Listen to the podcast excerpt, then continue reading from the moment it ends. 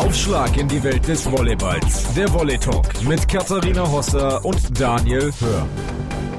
Hallo und herzlich willkommen zu einer neuen Ausgabe des Volley Talks. Und Daniel, wir haben unsere Meisterinnen gefunden. Fünf Spiele haben wir drauf gewartet und jetzt haben wir sie. Ja, wir haben es uns ja so ein wenig gewünscht. Lange Spiele, lange Serie, am besten hochklassig. Darüber wollen wir sprechen, ob das letztendlich so erfüllt war.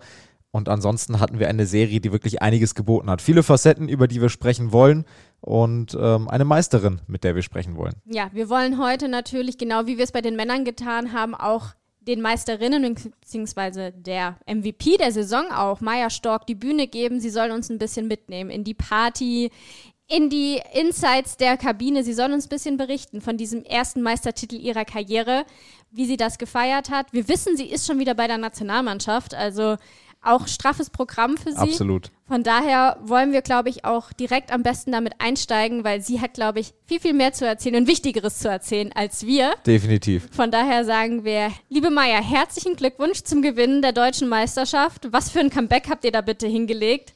Gerade auch du persönlich hast ja in der Finalserie nochmal eine Schippe draufgelegt. Woher kam diese Energie in dem Team? Ja, das ist eine gute Frage. Ich meine, die Saison war echt lange und wir hatten sehr viele Spiele und auch kräftige Spiele in den Viertelfinalen und Halbfinalen. Ähm, aber ich glaube, wo wir das Finale erreicht haben, da wussten wir, wir, wir müssen jetzt einfach alles nochmal reinschmeißen, was wir hatten und das äh, hat sich dann zum Glück auch also ausgezahlt. Man kennt das ja, wenn, wenn man einen Titel gewinnt, dann rappelt das Handy, jeder schreibt, jeder will irgendwie mal eine Gratulation, eine Gratulation loswerden. Wer waren denn die ersten Gratulanten und wie habt ihr gefeiert? Ja, also ich glaube jetzt, ich habe mein Handy zuerst noch gar nicht erst angeschalten, weil ich das noch ein bisschen von mir hergeschoben habe. Und natürlich zuerst mal ein bisschen mit dem Team gefeiert und dann habe ich dann mal mein Handy eingeschaltet und hat ähm, viele Nachrichten reingeregnet. Und ich habe dann natürlich zuerst mal mit meiner Familie telefoniert und mit meinem Freund. Und dann alle anderen habe ich dann erst dann ein bisschen später mir dann Zeit genommen, allen zu antworten. Sind mittlerweile die Antworten an alle ähm, raus oder fehlt da noch was? Nein, ich habe das zum Glück äh, gemacht. Dass, durch das das ja Ausgangssperre am Samstag verhängt wurde, verhängt wurde, mussten wir ja ähm, dann halt relativ zeitnah dann zu Hause sein. Und dann hatte ich da noch ähm, die Nacht habe ich mir dann dafür vorgenommen. Sehr gut. Dadurch ist wahrscheinlich auch die Party ein bisschen äh, kleiner ausgefallen. Es gab so ein paar Bilder, äh, Sekt ist gesprüht worden in der Kabine. ja, ich glaube, das gehört sich dazu. Also das, äh, die klassische Champagne-Shower wollen wir uns nicht nehmen lassen. Ähm, es wurde gesagt, wir dürfen das nicht in der Halle machen, aber in der Umkleide können wir das dann ein bisschen krachen lassen. Alexander Weibel hat bei uns immer betont, dass das Team daran glaubt, diese Serie zu gewinnen. Auch nach dem ersten Spiel 0 zu 3, wo man schon so dachte, ups, äh, ist das jetzt so wie in der Saison auch? Zweimal 3-0 gab es da ja auch. Was glaubst du, war denn auf spielerischer Seite von euch der Schlüssel, dass ihr euch gerade auch dann ab Spiel 2 so zurückgekämpft habt? Ja, also der Start war ja wirklich gar nicht gut. Also das war, da haben wir uns überhaupt nicht so erhofft und wir haben einfach gemerkt, dass wir, das, das braucht viel, viel, viel mehr von uns. Und dann das, den, das Spiel in Stuttgart, wo wir den ersten Satz dann gewonnen haben, das war, glaube ich, für uns alle eine kleine Erlösung, weil wir wussten, hey, das ist der erste Satz dieses, diese Saison, die wir gegen Stuttgart gewonnen haben. Und von dann, von dann war für uns klar, dass wir jetzt einfach immer weitermachen müssen und das auch können. Also das war wirklich, glaube der Schlüsselpunkt, dass wir diesen Satz da gewonnen haben. Du sagst gerade, der erste Satz war so eine Erlösung, der erste gewonnene Satz. Sonst hört man ja auch gerne von Sportlerinnen und Sportlern, nee, das haben wir gar nicht im Kopf und wir denken von Ballwechsel zu Ballwechsel und äh, diese ganzen Geschichten. Da lese ich aber so ein bisschen raus, dass das schon auch ein Faktor war, gerade nach dem ersten Spiel, was dann wieder 0 zu 3 ist, dass man denkt, jetzt muss zumindest mal dieser eine Satz hinhauen und dann können wir darauf aufbauen. Ja, ich glaube, sicher schaut man von Spiel zu Spiel oder von Punkt zu Punkt. Das muss man auch. Das haben wir vor allem nach dem verlorenen zweiten Spiel, war das, mussten wir das so machen. Aber nach dem ersten Satz, den wir gewonnen haben, war, glaube ich, für alle einfach, ja, das war einfach eine zusätzliche Motivation oder hat uns echt gepusht, dass wir das geschafft haben und jetzt einfach auf dem aufbauen konnten, auf dem Vertrauen, dass wir, dass wir da nicht irgendwie da untergehen in dieser Finalserie. Jennifer Janiska hat nach dem äh, letzten Spiel bei unserem Kommentator Dirk Berschert im Interview von einer besonderen Energie im Team gesprochen. Äh, kannst du uns da so ein bisschen mitnehmen und sagen, was genau sie damit meint? Ja, also es wurde ja schon viel gesagt, dass wir einfach ein junges Team sind. Aber ich glaube, wir waren von Anfang an einfach eine eingeschworene Truppe. Also das war nicht nur auf dem Feld, sondern neben dem Feld war das so harmonisch. Und ich meine, ich habe in vielen Teams und mit vielen Leuten schon zusammengespielt und das war selten so, dass man wirklich dass einfach, dass es alles so gut harmonisiert hat. Und es war in jedem Training, war, hatten wir Spaß und konnten einfach, waren motiviert da zu arbeiten, auch wenn wir mal ein Spiel verloren haben, war das am nächsten Tag. Trotzdem waren alle sagen wir, voll dabei und dann auf dem Spiel. Gerade ohne Zuschauer hat es uns so viel geholfen, dass wir einfach diese Energie aufs Feld bringen konnten und füreinander gekämpft haben. Und auch von der Auswechselbank, ich habe das Gefühl, wir hatten die lauteste Auswechselbank. Da hat man immer gehört, wie die uns anfeuern und äh, das war echt, also ich glaube, das war einer unserer großen Stärken. Alex Weibel hat uns auch ähm, nicht nur das Vertrauen in euch immer wieder bestätigt, sondern auch gesagt, Maja ist einfach meine entscheidende Spielerin. Sie ist noch super jung und sie muss einfach noch eins lernen, auch die entscheidenden Punkte zu machen. Ab Spiel 2, ich weiß nicht, war ein Schalter umgelegt.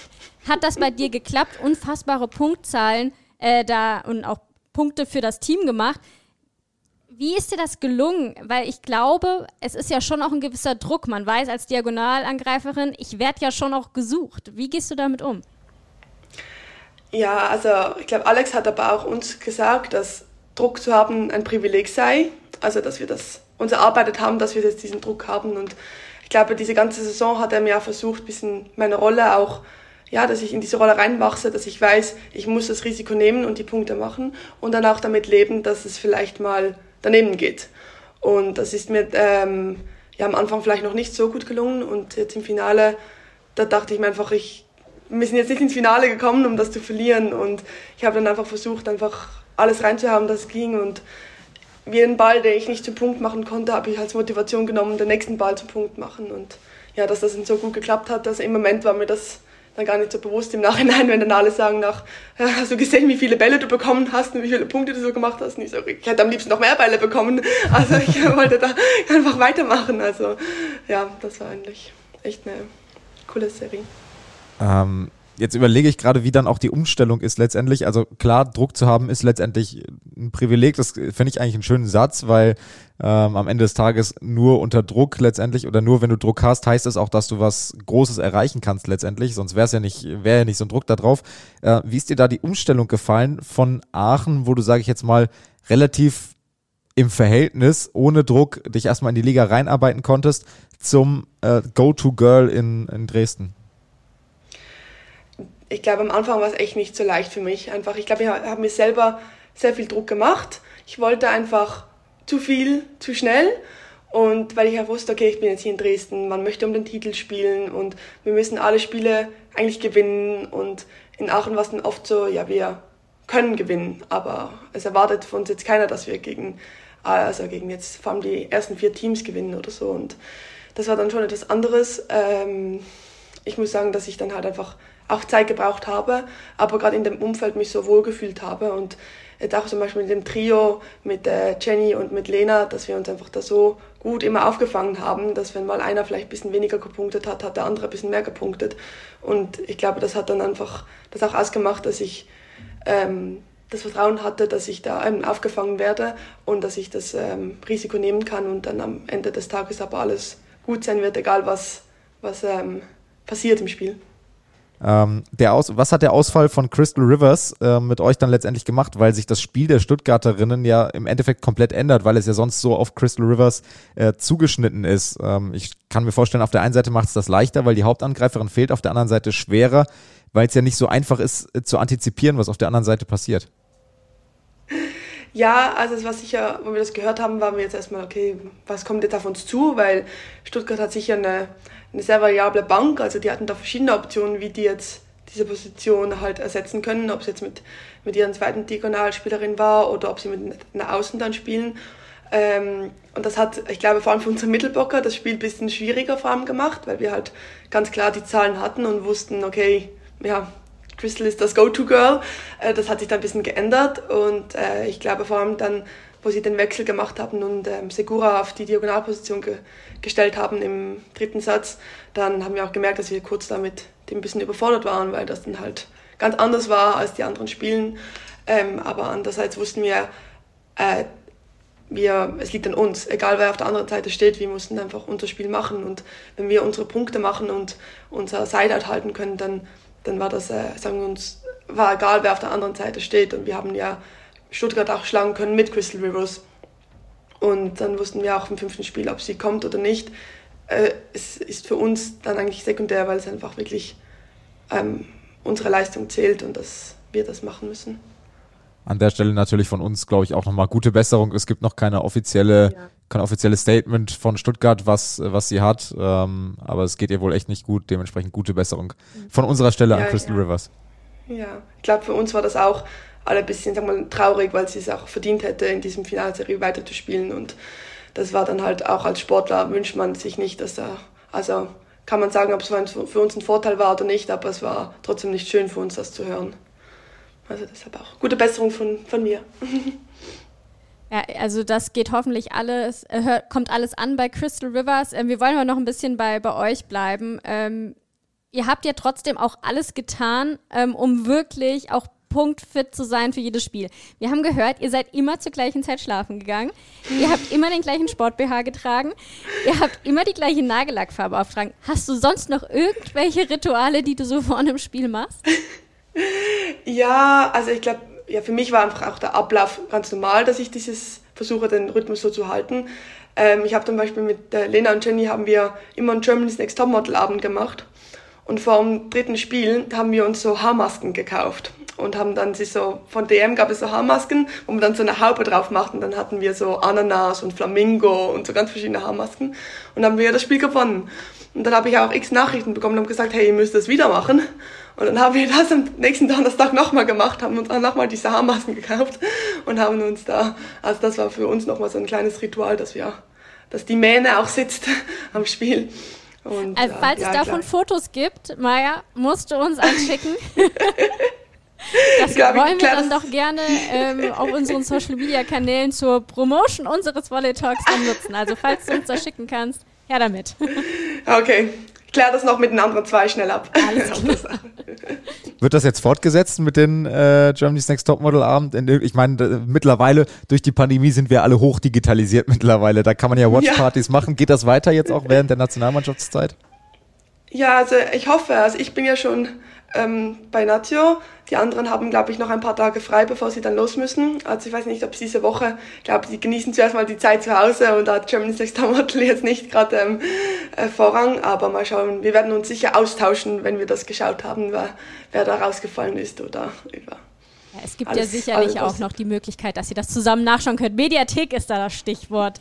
Ähm, genau, genau. Was, was noch ein Punkt war, den wir auch ähm, nicht außer Acht lassen wollen, war nochmal die Quarantäne ganz zu Beginn eurer ähm, Saison, sage ich mal. Es war eigentlich ja noch die Vorbereitung. Ich würde mal gerne so fragen, war das vielleicht positiv, dass ihr die hattet? Um vielleicht euch auch als Team mit Teamabenden etc. besser kennenzulernen? Weil es war ja schon eine sehr, sehr neue Mannschaft, die Dresden hatte. Ja, also ich glaube, es war für uns, man kann immer sagen, es war besser, dass wir das vorher hatten, als mit in der Saison. Andererseits hat es uns alle Vorbereitungsspiele geklaut, das heißt so fürs ähm, fürs Kennenlernen auf dem Feld, das hat uns schon gefehlt. Aber andererseits hatten wir halt die Möglichkeit, wirklich jeden Tag Zoom-Meetings zu machen, hatten unsere Workouts das gemeinsam gemacht und das war auch lustig. Und ich glaube, das hat uns auch nochmal zusammengeschweißt, einfach weil wir alle so frustriert waren, dass wir da in die Quarantäne mussten. Und dann haben wir einfach versucht, das Bestmögliche draus zu machen und halt irgendwie so den Kontakt zu halten. Und ich glaube, ich habe noch nie so viel über äh, taktische äh, Volleyball-Sachen da gesprochen, wie dann in dieser Quarantäne haben wir da halt versucht, irgendwie was auch mit dem Trainerteam zu machen und dann halt, halt mit den Mädels einfach ein bisschen noch Kontakt zu halten. Ich glaube, das war echt, äh, hat uns sicher zusammengeschweißt. Jetzt bist du bei der Nationalmannschaft angekommen. Wurdest du mit Bannern empfangen oder wie, wie war der Empfang? Wir, ähm, du bist ja sozusagen jetzt ähm, noch reicher ähm, sozusagen betitelt als äh, deine Kolleginnen. Ähm, wie war der Empfang? Ja, also sie haben sich alle total gefreut, weil eigentlich wollte ich erst heute kommen, bin aber gestern Abend schon ähm, angereist und haben sich alle super gefreut und dann haben wir ja, auch gratuliert und äh, mich ganz herzlich empfangen. Also es ist natürlich, äh, ja, es äh, haben mir auch schon viele geschrieben und sie haben mir auch Videos geschickt, wie sie das gemeinsam ähm, geschaut haben nach dem Training. Also es ist echt auch schön zu hören, dass man da den Support von ihnen hat. Und ja, ich freue mich dann, wenn ich dann mit ihnen im Training dann auch starten kann. Abseits mal deiner Nationalmannschaftskolleginnen und deiner Familie, wie ist denn generell die Wahrnehmung äh, des Volleyballs in der Heimat und was für einen Stellenwert hat der Titel, den du jetzt eingefahren hast, vielleicht auch? Äh, ja, also ich habe sehr viel ähm, hatte schon sehr viele Interviews mit verschiedenen Schweizer Zeitungen. Also haben mir echt viele auch geschrieben, dass sie da jetzt etwas darüber machen möchten. Und das ist echt cool, dass da ein bisschen, ähm, ich glaube in den letzten Jahren wurde da auch schon mal der Stellenwert in der Schweiz ein bisschen höher mit Volleyball. Also es gibt schon mehr Medienpräsenz. Ähm, aber ich glaube, das hat jetzt auch noch mal ein bisschen, bisschen geholfen, dass man vielleicht ein bisschen noch mehr über Volleyball berichtet. Und ja, das war eigentlich ganz schön da zu hören, was da alles äh, noch kommt oder gekommen ist. Der Blick hat getitelt, die 22-jährige Schweizerin ist die beste Volleyballspielerin in Deutschland. Das ist natürlich Anspielung auch auf deinen MVP-Titel. Ja. Wenn man das natürlich als Überschrift liest, was denkst du da selber und wie siehst du deine Entwicklung? Siehst du dich als beste Volleyballerin in Deutschland? Nein, sicher nicht. Also ich finde, ich, klar habe ich mich sehr über diese Ehrung, also diesen MVP, ähm, gefreut. Für mich war, ich wusste das nicht mal, da kam Lena mal plötzlich auf mich zu und meinte, ach übrigens wusstest du, dass du äh, MVP der Saison bist? Ich so, ich habe da nicht mit, also das nicht mitbekommen, dass es das überhaupt gibt. Ähm, aber ist natürlich schön. Ähm, ich finde dann auch, also es sind ja diese, es steht ja durch diese MVP-Wahlen von allen, von allen Spielen und das ist dann halt schön, da klar, wenn du dieses MVP bekommst, aber andererseits gibt es dann halt auch eine, haben wir eine unglaubliche Libera, die für mich noch viel öfters MVP hätte sein können, als sie dann geworden ist. Und dann, also es ist natürlich cool zu lesen, aber für mich jetzt eher sekundär, sagen wir mal so. Es war jetzt etwas am Ende des Tages äh, trotzdem eine coole Auszeichnung, wie ich finde, weil sie auch von den Trainern vergeben wird und nicht von irgendwem per Abstimmung oder sonst wie. Ähm, da steckt, finde ich, äh, schon ein, ein, gewisser Wert drin. Trotzdem ähm, ist da, steckt da ja auch ein Team dahinter und ein Team, an das du dich auch weiter binden möchtest ähm, über die Saison hinaus. Du hast dich dann für eine weitere Saison in Dresden entschieden, schon relativ früh im Februar. Warum habt ihr denn die mhm. Katze eigentlich so lange im Sack behalten? ja, ich glaube, da im Februar war es einfach noch nicht der Zeitpunkt dazu. Ähm, wir haben uns dann, also Alex hat mich mal gefragt, ob ich das dann möchte äh, nach dem zweiten Finalspiel ähm, veröffentlichen. Das war mir dann aber nicht, nicht so wohl. Ich wollte mich jetzt eher auf diese Saison konzentrieren und halt einfach den vollen Fokus auf diese Spiele jetzt legen und nicht irgendwie über Sachen nächste Saison reden. Und das haben die dann aber auch natürlich auch akzeptiert und das war für sie natürlich auch äh, in Ordnung. Und dann ja, war nach der Saison, ich glaube, der richtige Moment, dass wir dann vielleicht äh, den Fans auch noch was Positives noch mitteilen können ähm, im Hinblick auf die nächste Saison. Ja, die Fans haben ja gefehlt ähm, diese ganze Saison schon. Es war dann auch so, dass ihr eine, sage ich mal, eine Fanparty oder eine Meisterfeier dann ähm, digital gemacht habt auf YouTube. Ähm, da gab es dann auch von den Sponsoren 10.000 Euro äh, für das Team. Das, da fragt man sich natürlich, wie viel kommt da letztendlich bei euch Spielerinnen an? Gibt es sowas wie einen Meisterbonus? Das, äh, nein, also ich glaube, wir haben das, ähm, ich weiß nicht, ich darf ja da nicht über meinen Vertrag oder so reden. Ich glaube, das äh, gibt da bestimmt was, aber das ist jetzt, glaube ich, vor allem für unseren Club gedacht. Einfach, ja, nochmal eine zusätzliche Unterstützung, wo wir auch sehr dankbar dafür sind, gerade in diesen Zeiten, wo wahrscheinlich auch äh, viele Einnahmen fehlen, ähm, war das für uns äh, sehr schön zu hören, dass wir da weiterhin Unterstützung von Sponsoren bekommen. So, schließen wir das Kapitel aktuelle Saison, das Kapitel Finalspiele mal ab und schauen nochmal auf dich persönlich und wollen zum Ende hin äh, dieses Interviews dich nochmal ein bisschen kennenlernen und äh, wollen zu Beginn quasi des persönlichen Teils so ein bisschen auf den Verlauf der Karriere, äh, Karriere schauen. In der Schweiz natürlich angefangen mit 19 Jahren dann schon den Schritt ins, ins Nachbarland, nach Deutschland, ähm, erst zu den Ladies in Black, dann die Saison nach Dresden. Ähm, war das schon immer dein Wunsch und dein Ziel, als du angefangen hast, äh, Volleyball zu spielen, irgendwie Profi zu werden? Oder wann und wie hat sich das entwickelt? Ganz am Anfang sicher noch nicht. Also ich habe da bei mir zu Hause in Münchenstein angefangen, Volleyball zu spielen und da hatte ich noch gar keine Ahnung von, wie groß die Volleyballwelt ist. Und dann kam dann irgendwann ähm, kam der kam Hannes Nowotny, ein Juniorentrainer von Smash Pfeffingen, ähm, auf mich zu und dann meinte er so, ja, dass äh, ich da vielleicht die Möglichkeit hätte, an vielleicht einen besseren Club zu wechseln, wo ein bisschen mehr ähm, Möglichkeiten hat, mehr zu trainieren. Und was dann mein, ähm, mein Ziel sei, dann in der, also volleyballerisch. Und dann habe ich auch gesagt, dass ich, also in der Schweiz gibt es die Nazi A, die Nazi B und dann die erste Liga. Also ist dann, habe ich ihm gesagt, in der ersten Liga zu spielen. Und das ist sozusagen die dritte Liga von, ähm, von der Schweiz. Und da habe ich gesagt, ja, mal in dieser Liga zu spielen. Und dann meinte er, ja, das kannst du bei uns morgen machen, wenn du willst. Und da bin ich aus allen Wolken gefallen, weil ich mir dachte, wo bin ich denn hier, dass ich da, also ich habe absolut keine Ahnung von dem Ganzen.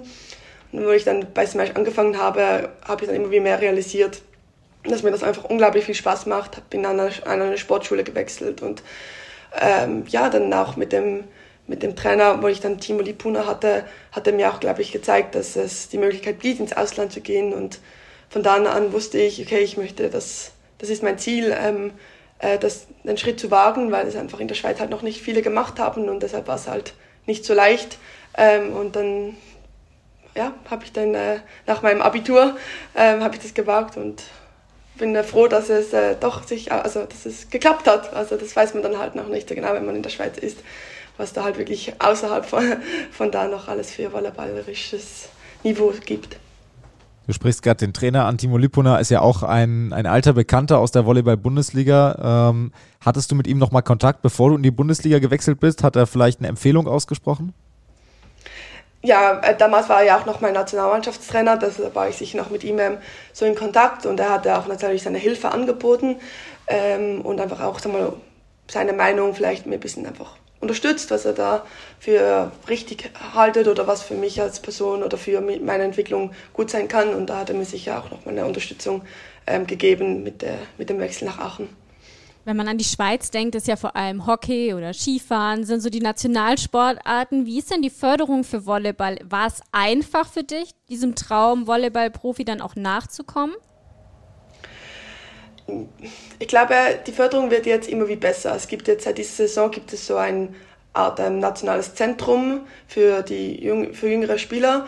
Ähm, das ist jetzt sicher besser geworden als damals. Für mich, es war damals wirklich, als ich jemandem gesagt habe, ich möchte ähm, nach meinem Abitur im Volleyball Profi werden, haben die gesagt, ja, und was machst du sonst noch? Also das haben wir noch nicht so ganz verstanden, dass das wirklich möglich ist. Und äh, ich hatte, ich glaube, durch das, dass Timo dann auch in der Bundesliga war und dann auch Laura Künstler den Schritt auch vor mir gemacht hat, hatte ich da wirklich zwei Ansprechpersonen, die wir da auch mich auch noch unterstützt haben. Und ähm, ich habe ja auch viel mit der ausländischen Spielerin in Smash ähm, gespielt und die haben mir dann halt auch einen Agenten vermittelt, mit dem ich dann reden konnte und das hat dann natürlich alles erleichtert. Also alleine hätte ich das bestimmt nicht geschafft. Alleine ist immer ein bisschen schwerer. Jetzt haben wir, ähm, ja. Kathi und ich haben vor der Sendung so ein bisschen geunkt. Ähm, es wird wieder international. Wir haben jemanden da, wo man die Sprache, wenn, glaube ich, voll im Dialekt gesprochen wird, vielleicht sogar schlechter verstehen kann als Englisch. Ähm, Gibt es denn bestimmte Begrifflichkeiten im Volleyball, die auf Schweizerdeutsch irgendwie ganz anders klingen? Vielleicht können wir so ein kleines Quiz draus machen. Ähm, was es so für, für abweichende Begrifflichkeiten, Positionsbeschreibung etc. im schweizerdeutschen Volleyball-Wortschatz äh, gibt? Also zum Beispiel zum zum Bagger sagen wir Manschette. Okay. ähm, das ist so das, was ich mache. Dann halt Pritschen ist bei uns einfach Pass, also Passe, also nicht wirklich, also versteht man glaube ich schon. Und dann äh, Aufschlag ist Service, also da sagt man dem halt eher so, nicht ähm, Aufschlag. Und dann halt äh, Zuspieler ist vielleicht Passeuse, sagen wir dem halt auch ein bisschen eher vom Französischen her als jetzt Deutschen. Das sind so vielleicht die die, die mir jetzt gerade einfallen. Also. Gab es da vielleicht auch mal lustige Szenen irgendwie dann im Training in Deutschland, dass du dann irgendwas vielleicht auch mal anders gesagt hast und du angeguckt wurdest, was will die jetzt von uns? Ja, ja ich glaube, das Lustigste war, wo ich ähm, diesem Spielberichtsbogen, weiß nicht genau, wie, wie ihr dem sagt, aber bei uns heißt das Matschblatt. Okay. Und dann haben alle mich angeschaut, was, was für ein Matsch, was für, was für ein Ding. Und ich sah dieses, diesen Bericht da oder dieses halt, wo dann die Statistiken oder so drauf sind und dann, äh, da haben alle ein bisschen gelacht und haben mich, also es gab mehrere Situationen, nicht nur auf volleyballischen Begriffe, aber ich glaube, das haben die alle, fanden die eher lustig als schlimm. Wie, wie sehr musst du dich eigentlich äh, anstrengen, dass du Schriftdeutsch sprichst, sozusagen, wenn du in Deutschland bist und ähm, gerne auf die Frage auch mal antworten und mal schauen, ob wir und unsere Zuhörer es verstehen, im herrlichsten Schweizerdeutsch, wie du normal reden würdest, wenn du ähm, in, unter Freunden und Familien bist? Also, wenn ich mit Schweizerdeutsch rede, wird das etwa so tönen. Also, es ist sicher angenehmer für mich als Hochdeutsch, da muss ich mich schon anstrengen. Aber das Jahr habe ich, glaube viel Hochdeutsch reden mit allen Deutschen bei uns im Team. Und das hat sicher auch ein bisschen geholfen, um mein Deutsch ein bisschen aufzubessern. Ich glaube, es einigermaßen hab, verstanden zu haben, aber Kathi hat es verstanden. Ich ja. habe es auch verstanden. Meine Mama lebt in der Schweiz und daher äh, ist es immer ah, ganz schön, gut. wenn man das wieder hört. ähm, Daniel, ich nehme dir mal kurz deine Frage vorweg. Gerne. Ähm, Maja, was sind denn so deine Pläne für die Zukunft? Du bist 22 Jahre alt, du hast gerade den Meistertitel eingefahren, du bist MVP der Bundesliga geworden, hast jetzt natürlich erstmal deinen Vertrag verlängert. Aber die Welt scheint dir ja offen zu stehen, volleyballerisch. Ja, ja, mal schauen. Also ich glaube, ich nehme das immer so ein bisschen von Saison zu Saison. Ähm, ich glaube, vor allem jetzt nächstes Jahr, wenn wir die Möglichkeit haben, Champions League zu spielen, ist das sicher auch ein Traum, der von mir ein bisschen in Erfüllung geht, weil man das sich halt ja, ganz am Anfang, wenn gefragt hat, ja, was möchte man erreichen, dann war das völlig etwas, das ich auch gesagt habe, mal in der Champions League zu spielen und ähm, ja, vielleicht auch mal in einer anderen Liga als Deutschland zu spielen, das, das ist sicher auch attraktiv. Äh, ich, ich, äh, ich kann jetzt noch nicht sagen, genau, wie ich plane jetzt meine Karriere nicht, äh, ja, also jetzt alle schon im Voraus, aber äh, ich freue mich sicher noch mal ein Jahr in Dresden zu sein und dann zu schauen, was dann alles noch möglich sein wird. Wir sind auf jeden Fall gespannt auf das äh, Dresdner Comeback in der Champions League. Das wird sicher spannend äh, zu beobachten und spannend zu sehen. Ich freue mich auf jeden Fall drauf. Letzte Frage, äh, Maja, was machst du denn so, wenn du nicht auf der Platte stehst und nicht irgendwie im Gespräch mit Trainern äh, etc. bist, um den Volleyball herum? Was machst du, um den Kopf frei zu bekommen? Äh, ja, also ich habe ein ähm, Fernstudium. Also ich studiere an der EU, also ja, ja dieser Fernstudium, wir haben einen Kurs, der heißt Ernährungswissenschaften. Muss sagen, das äh, ist jetzt ein bisschen zu kurz gekommen in den letzten paar Wochen, aber das ist für mich eigentlich ein ganz guter Ausgleich, einfach immer mal wieder ein bisschen was anderes, einfach den Kopf für was anderes zu gebrauchen. Ansonsten ähm, habe ich einen Kater, der mich überall begleitet. Der ist äh, immer bei mir, der ist natürlich auch ganz schön. Und dann halt viel ähm, Skypen, FaceTime mit Freunden aus der Schweiz, Familie und, und jetzt halt in Corona-Zeiten halt versuchen, vielleicht mal jemanden zum Kaffee einzuladen, aber sonst äh, war ja nicht so viel möglich. Dir ist bewusst, dass ich habe einen Kater auch äh, falsch verstanden werden kann. also, ja, also dann habe ich zum Glück, äh, hatte ich dann nur vielleicht nach dem Meisterfeiern und nicht äh, die ganze Zeit. Sehr gut. Äh, ich habe noch eine Frage, weil ich, ich weiß gar nicht, wir hatten es, glaube ich, mal im Talk mit den Alpenvolleys, dass äh, die Spieler, die nach Innsbruck kamen, die Klausel drin hatten, dass sie nicht Skifahren gehen dürfen, damit sie sich keine Verletzungen zuziehen. Gibt es sowas bei einer Schweizerin, dass man sowas vielleicht lieber mal in den Vertrag reinschreibt? Also das war in der Schweiz definitiv so, da steht da wirklich keine Wintersportarten. Äh, jetzt hier ist es, glaube ich, normal, dass man halt keine anderen Sportarten betreiben ähm, sollte, aber es steht jetzt nicht explizit, dass ich nicht Skifahren darf. Aber leider habe ich es auch schon lange nicht mehr gemacht, aber wäre natürlich schon verlockend. Also Gruß nach Dresden, Vertragslücke, bitte schließen. Es gibt ja auch keine Zeit, also wir spielen ja in der ganzen Wintersaison durch, deshalb ähm, ist die Versuchung zum Glück nicht äh, so groß. Clever gemacht auf jeden Fall von der Volleyball-Bundesliga, ja. das so zu legen, damit die Schweizerin, die das im Blut hat, nicht auf die Idee kommt, in die Berge zu fahren. Genau. Maja, wir danken dir sehr für deine Zeit. Äh, du hast schon angesprochen, du bist bei der Nationalmannschaft, du bist sogar früher hingefahren. Ähm, das heißt, die Lust auf Volleyball ist immer noch groß nach dieser anstrengenden Finalserie. Viel Erfolg für das, was ansteht. Ich glaube, ihr habt jetzt erstmal EM-Quali, äh, die ihr noch genau. erfolgreich bestreiten wollt. Und da drücken wir natürlich alle Daumen. So hoffen wir, dass wir euch bei der EM dann auch sehen werden. Das und hoffe ich auch sehr. Dann liebe Grüße an dein Team und wir freuen uns, wenn du uns dann noch das Bild zukommen lässt mit den Flamingos. ja, vielen Dank. Danke für das Einladen. Dankeschön. Tschüss. Bitteschön. Ciao. Also das war doch mal erfrischend, dass wir jetzt ein bisschen Schweizerdeutsch auch lernen durften. Ja, also, also gelernt ist relativ bei Manschette mir. Manschette finde ich immer noch lustig. Ja, Manschette ist wirklich sehr lustig. Ähm, ja, aber wir haben ja schon angesprochen, wir wollen ja auch auf die Finalserie ein bisschen zurückblicken, da wir jetzt ja Dresden schon sehr viel Platz eingeräumt haben. Sportlich kommen wir natürlich da auch gleich noch drauf. Würde ich aber gerne mal äh, unser Lieblingsthema aufmachen. Genau das, was wir schon öfter im Volley Talk besprochen haben bei Allianz MTV Stuttgart, ist ihnen letztendlich genau das zum Verhängnis geworden, was äh, wir immer prognostiziert haben. Ohne Crystal Rivers wird es einfach schwer. Vor allem, wenn man halt auch dem Backup, Lena Große-Scharmann, nicht wirklich die Chance äh, dann auch gibt, äh, Spielzeit zu sammeln. Und dann muss man in den wichtigsten Spielen der Saison auf einmal Punkt für den Punkt da sein. Glaubst du, dass das einfach das große Problem war? Ja, definitiv. Also es, wir wissen jetzt natürlich nicht ganz genau, was mannschaftsintern noch passiert ist. Ähm, aber ich war ehrlich gesagt sehr enttäuscht, dass Lena Grosse-Schamann nur so eine kleine Chance bekommen hat, letztendlich sich zu zeigen in dieser Finalserie, weil sie ähm, natürlich nicht ebenbürtig mit Crystal Rivers ist. Wer ist das schon in der Volleyball-Bundesliga? Aber die ja auch gezeigt hat, äh, die Saison zuvor in Straubing, als bevor sie nach Stuttgart kam, was sie für eine tolle Diagonalangreiferin ist und dass sie gegen jeden Verein der Liga ihre Punkte macht und machen kann.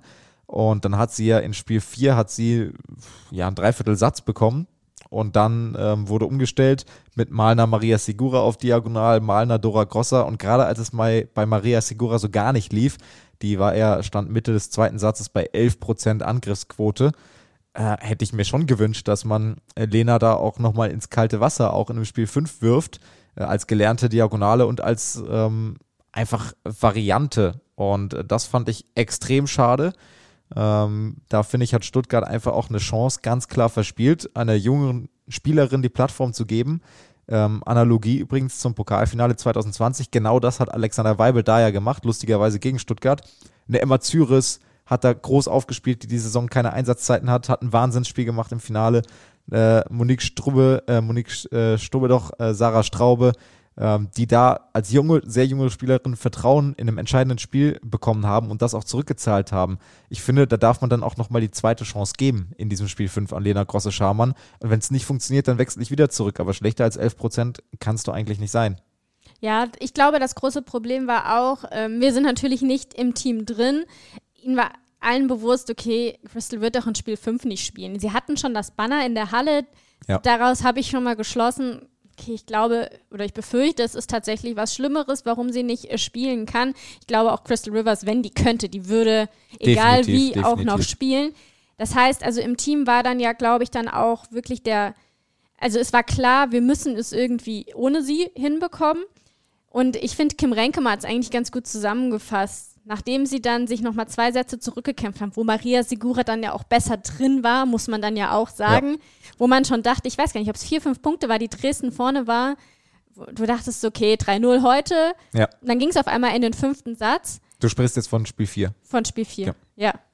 Wo, und da denkst du dir dann so, okay, jetzt sind sie schon 2-2 wieder rangekommen, dann machen sie das jetzt auch. Und dann kriegen sie wirklich diesen Nackenschlag, dass sie diesen fünften Satz verlieren. Und dann hat Kim Renkemeyer dann auch bei Dirk Berscheid nach Spiel 5 gesagt, da war uns dann eigentlich klar, irgendwie ist die Moral, die ist irgendwie weg. Ja. Und da bin ich dann wieder genau bei dir. Dann schmeiß die Jungen rein. Lass ja. sie spielen. Lass sie, lass sie sich ausprobieren. Wenn du eh schon vom Mindset her natürlich, die gehen hin und wollen gewinnen, das möchte Logisch, ich ihnen ja, ja, nicht unterstellen. Aber wenn du dann eh schon merkst, boah, es wird nichts, dann stell um. Also ich kann mich wirklich an wenige Punkte von Maria Segura im fünften Spiel, als ja. wo sie dann wirklich auch über die Diagonalposition angegriffen hat. Ihre Punkte hat sie gemacht, wenn sie auf der 4 stehen konnte. Ja, ja. Und da muss ich dann auch sagen, da war ich dann auch so, boah, schade, dass Lena nicht einfach noch ein bisschen mehr, mehr Spielzeit bekommt. Letztendlich muss man aber auch sagen. Oder äh, dann stell halt, wenn du gar kein Vertrauen in Lena hast, dann eine Dora auf Diagonal, die das ja auch schon aushilfsweise gemacht hat. Aber irgendeine Veränderung zumindest. Und was ich aber in dem gleichen Zusammenhang sagen möchte, um nicht nur ähm, darauf rumzuhacken, Hester Jasper unfassbar ja, gespielt. Ja, mega. Das war richtig cool zu sehen, äh, wie die gekämpft hat. Und ich denke mir so, Mensch, ich bin 1,68. Ich hätte doch auch mal noch ein bisschen an mir arbeiten können, wenn jemand mit 1,75 so geil in der Volleyball-Bundesliga diese Außenannahmeposition spielt. Ja, gut, die springt natürlich auch zwei Meter hoch. Mir macht das Spaß, Hester Jasper zuzuschauen. Das ist so, dieser Sprungfloh ist so ein despektierlicher Begriff, aber er passt irgendwie ganz gut. Und ich mag das, wenn, wenn Außenangreiferinnen im Damenvolleyball auch dynamisch sind, die wirklich auch über die Dynamik kommen, die, ähm, die viel über die, die Sprungkraft natürlich kommen. Sie muss dann viel über Timing natürlich kommen. Ähm, anders als eine Jennifer Janiska, die einfach auch 15 Zentimeter mal mehr mitbringt, plus dann entsprechend längere Arme. Also in der Reichhöhe macht das bestimmt 20 Zentimeter aus, ähm, allein im Stand. Und ähm, Hester Jasper hat das super gespielt, super mutig in ihren Angriffen. Äh, gefühlt, es war nicht mal Kopf durch die Wand, weil dazu hat es zu oft funktioniert, aber immer mit dynamischen und guten Lösungen. Sie war wirklich so eine positive Überraschung äh, im Team vom Dore, äh, Dore. Tore Alexandersen. Tore Alexandersen. Ähm, aber letztendlich muss ich schon auch sagen, ähm, dadurch, dass man ja auch mit Crystal Rivers verlängert hat, ich sehe halt nicht, wie sich das, ich nenne es mal Problem, in Zukunft ändern soll bei Allianz MTV Stuttgart. Ja, super schwer. Also es ist, es ist halt so ein extremer, so ein extremer Zwiespalt, in dem man sich bewegt, weil die, weil Crystal Rivers natürlich äh, mit ihrer Qualität dann Punkte macht. Ich würde mir halt eine, eine andere Spielauslegung insofern wünschen, als dass du immer noch über eine Crystal Rivers natürlich in entscheidenden Momenten gehst. Das passiert immer. Das passiert ja auch in der deutschen Nationalmannschaft mit Georg Grosser, ohne Georg Grosser. Das ist einfach ein Riesenunterschied, äh, woran wir uns die nächsten Jahre gewöhnen müssen. Ähm, natürlich hast du deine Spielphilosophie so ein bisschen in die Richtung ausgerichtet.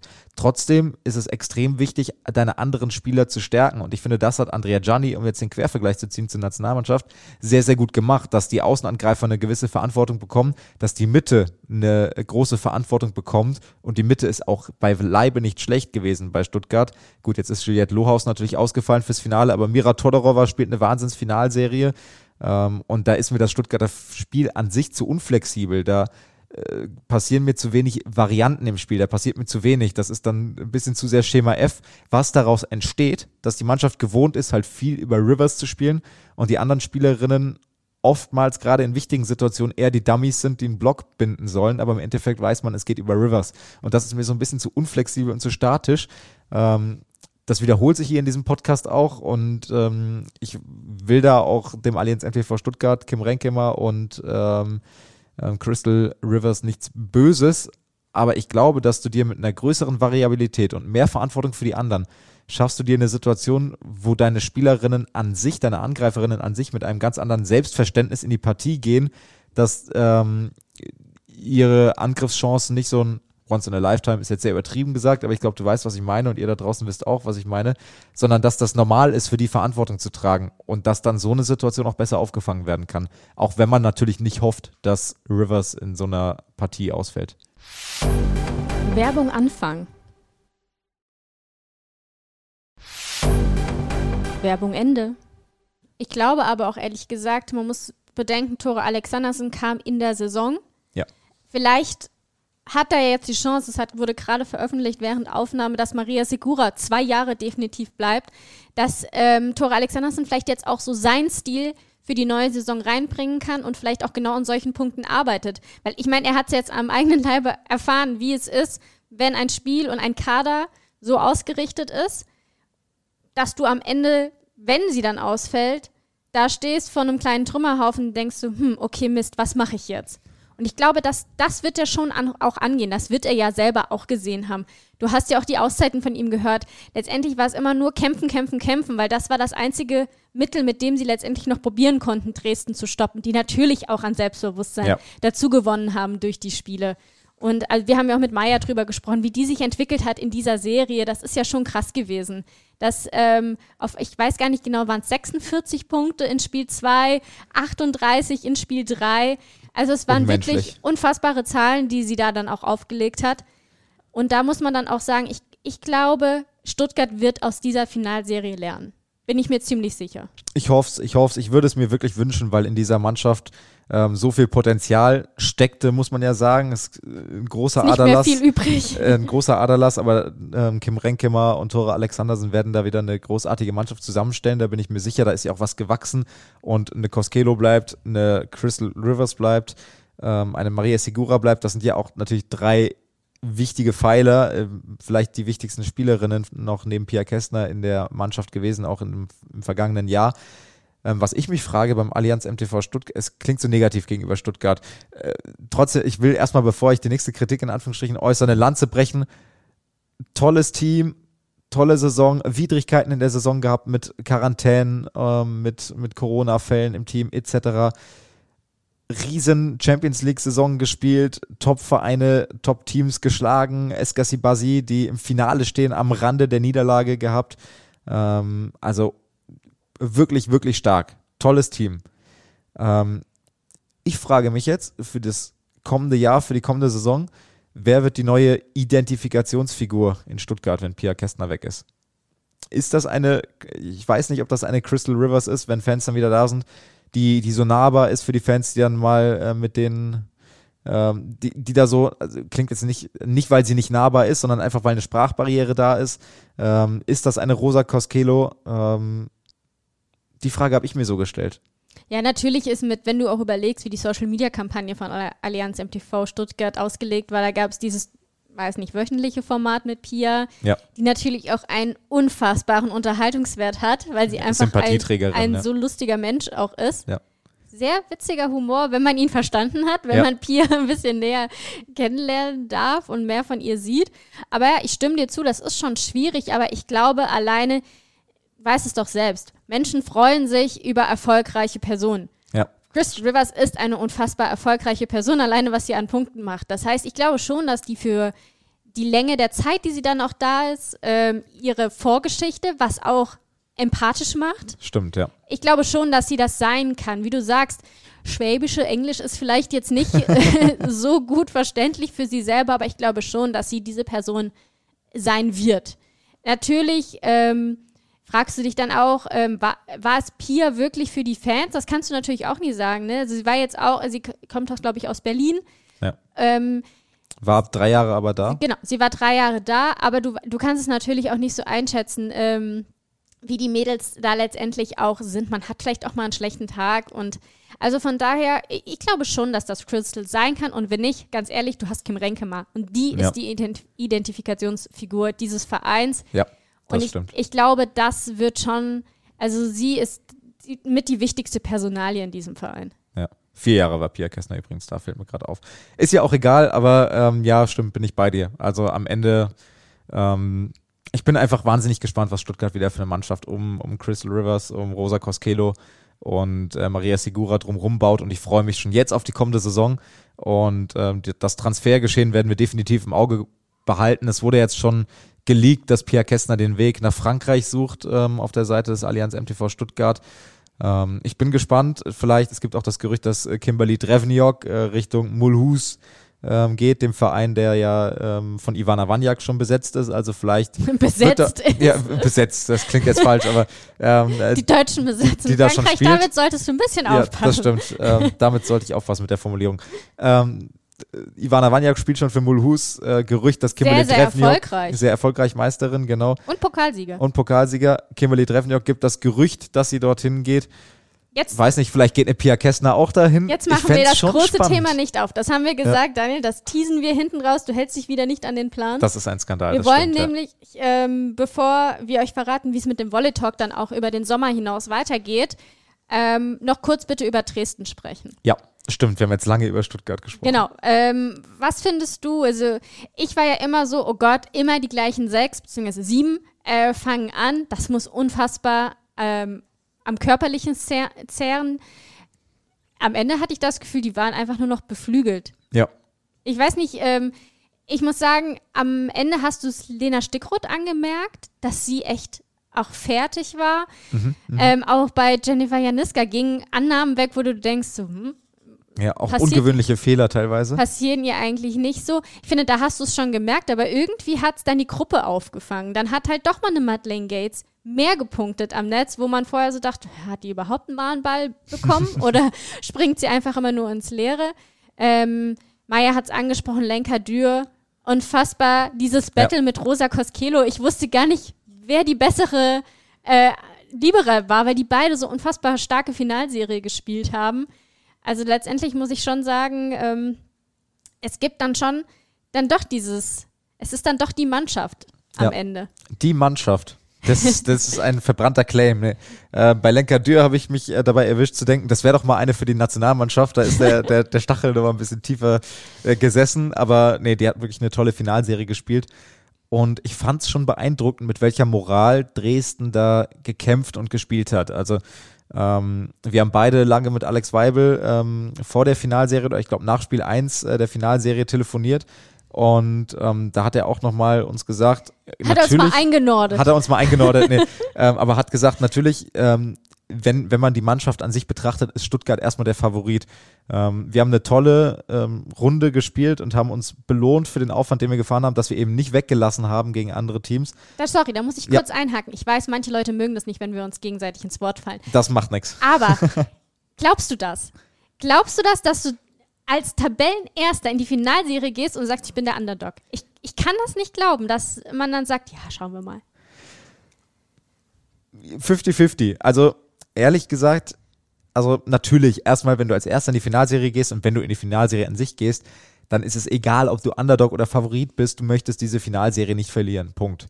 Ähm, ich glaube es ihm schon, weil Alexander Weibel auch einer ist, der sehr gut und sehr eng, so wie ich ihn kennengelernt habe, mit jungen Spielerinnen auch zusammenarbeitet und zusammenarbeiten kann und auf die auch nichts kommen lässt. Also der schützt die, der äh, möchte sie ganz behutsam aufbauen. Das hat man ja auch jetzt gesehen mit, ähm, mit ähm, Sarah Straube beispielsweise, die halt gerade, soweit ich weiß, im Abitur steckt letztendlich ähm, und, und dann gesagt hat, klar, natürlich würde ich gerne ähm, vielleicht auch mal sie häufiger für einen neuen Akzent im Zuspiel bringen.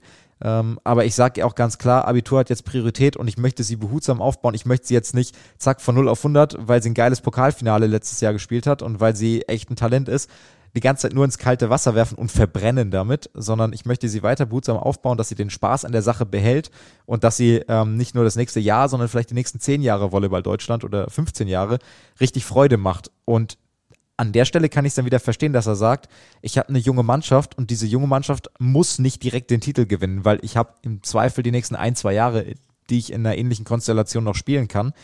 Ähm, und dass er dann sein Team auch schützt, nicht nur extern, sondern auch intern, indem er da gar keinen Druck macht, das nehme ich ihm auch wirklich ab. Aber Maya hat uns im Interview gesagt, das Team will ja auch Titel gewinnen. Natürlich, natürlich.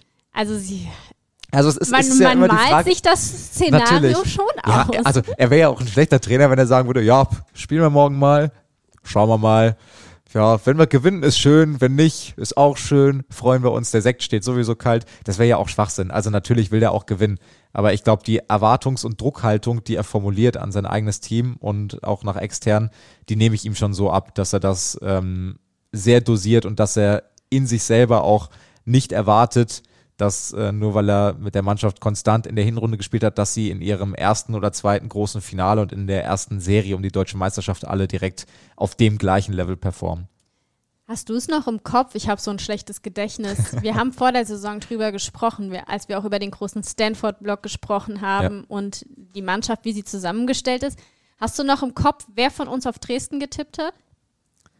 Warst du das?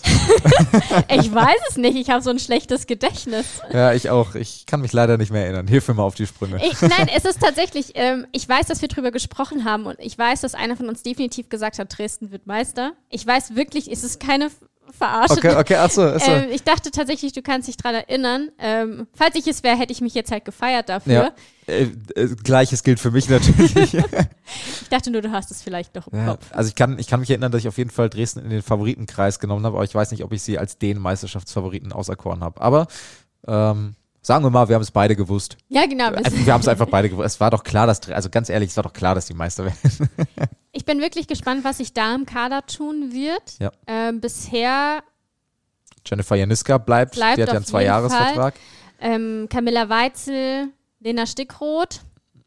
Da könnte ich mir vorstellen, dass die sich vielleicht auch mal neuen ähm, Aufgaben widmen. Lena war, glaube ich, drei Jahre jetzt Ja. da. Und wenn man überlegt, zwei Jahre hat sie echt gekämpft, Ja. auch in Dresden. Und dieses Jahr hat sie sich gekrönt als äh, Kapitänin dieser Mannschaft. Ähm, ja, da bin ich wirklich gespannt, was noch übrig sein wird in der nächsten Saison. Und jetzt, Daniel, können wir nämlich den Zuschau Zuschauern, sage ich schon, Zuhörern dann auch verraten, ähm, ja, der Volley Talk, den wird es auch im Sommer geben. Ja.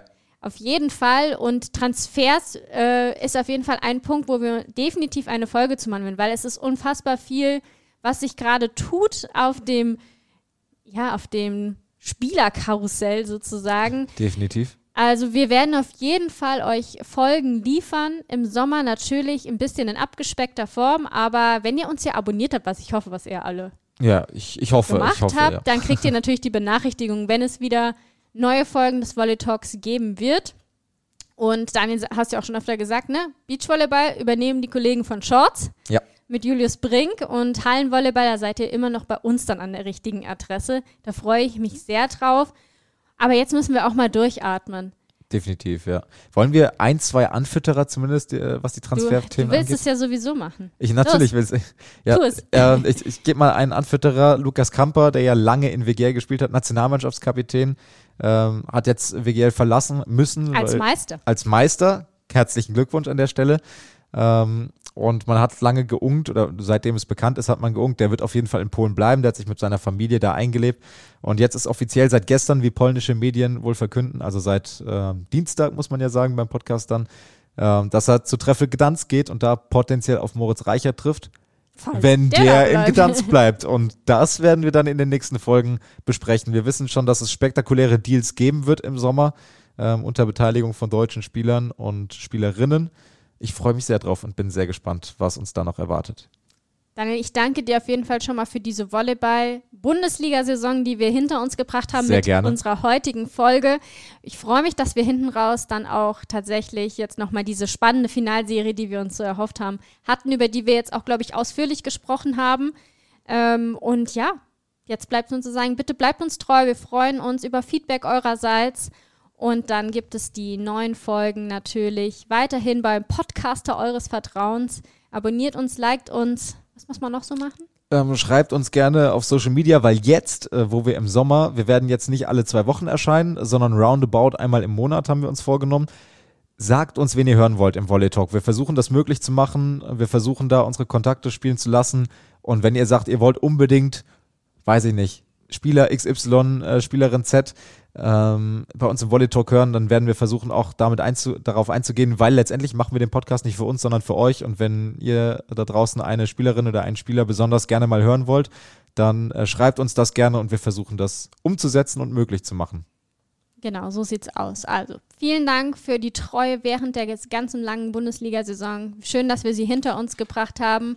Mit Ja. dem ganzen Corona-Wahnsinn. Gab wirklich viele spannende Folgen, muss man ja sagen. Absolut. Und jetzt haben wir den Meister gekürt, die Meisterinnen gekürt. Und jetzt äh, gibt's eine kleine Verschnaufspause. Aber wie gesagt, wir bleiben euch treu und wir freuen uns, wenn ihr dann wieder einschaltet. Daniel, vielen, vielen Dank Sehr gerne. und macht's gut. Bis bald. Tschüss. Ciao, ciao.